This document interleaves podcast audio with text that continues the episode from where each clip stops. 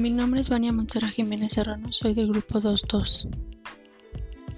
Estoy utilizando la aplicación Anchor para este trabajo. Hoy hablaremos del tema impacto de las redes sociales e Internet en los adolescentes, aspectos positivos y negativos. Este artículo es del doctor Elias Arp y Alejandra Díaz.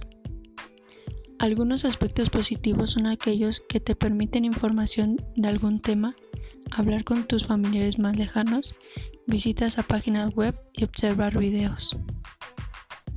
Algunos aspectos negativos son aquellos como la amistad, se hacen pasar por un amigo y te sacan información, chantaje, manipulación a la víctima, ciberbullying y engaño a la víctima. Las redes también pueden afectar el cerebro si pasas mucho tiempo ahí, por eso se recomienda tener un tiempo establecido para el uso de las redes sociales o la tecnología. Se dice que el uso del tiempo aumentó y el rendimiento académico disminuyó por pasar tiempo en las redes sociales. Sabemos que encontrar una identidad es necesaria para el adolescente. Se recomienda que un adulto Supervise constantemente lo que hacen sus hijos en las redes sociales y para quién va dirigido. Esto se lleva a cabo para ver que todo marche bien. Se solicita que crean nuevas reglas y normas para llevar a un acuerdo y vayan por un buen camino. También se sabe que es necesario comunicarse virtualmente, pero todo y usar de una manera correspondiente las redes en este incluimos que puedes tener las redes sociales hasta los 18 años y eso en supervisión de tus familiares. Se recomienda tener todo en privado, tu información personal, así evitarás la manipulación, chantaje, ciberbullying y engaño a la víctima.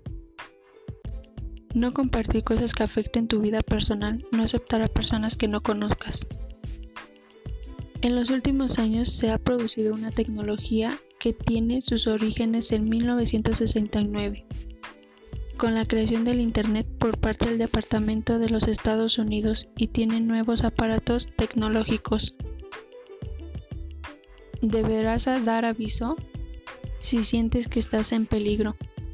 Incluso podrías cerrar las redes sociales para evitar cualquier problema.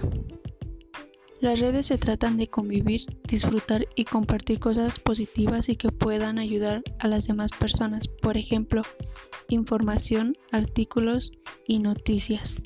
Obviamente puedes compartir momentos con tu familia, pero si tienes todo en privado y nadie en externo a tu cuenta puede verlo.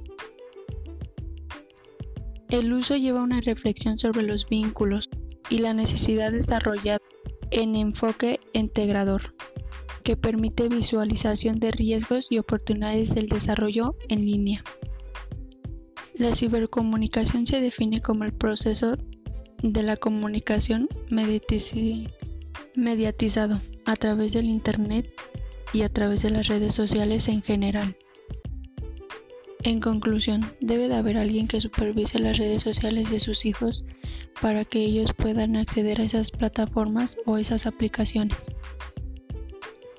dar educación y enseñarlos a hacer las cosas como se deben, ya que hablar virtualmente es necesario hoy en día. Hay aspectos positivos y negativos. Ya vimos los riesgos, pero también las cosas positivas. Hay que aprender a tener precauciones y no a ponernos en peligro a nosotros mismos, ya que en este mundo hay mucha gente mala y que puede hacernos daño.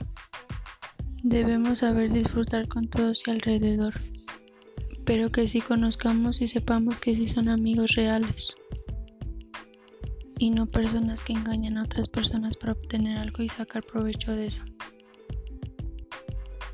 Hacer las cosas de una manera limpia, aportar para que todos aporten. Bueno, eso es todo. Mi nombre es Jiménez Serrano Bani Monserrat, soy del grupo 22 y este trabajo es para la materia formación para el trabajo. Este es un podcast.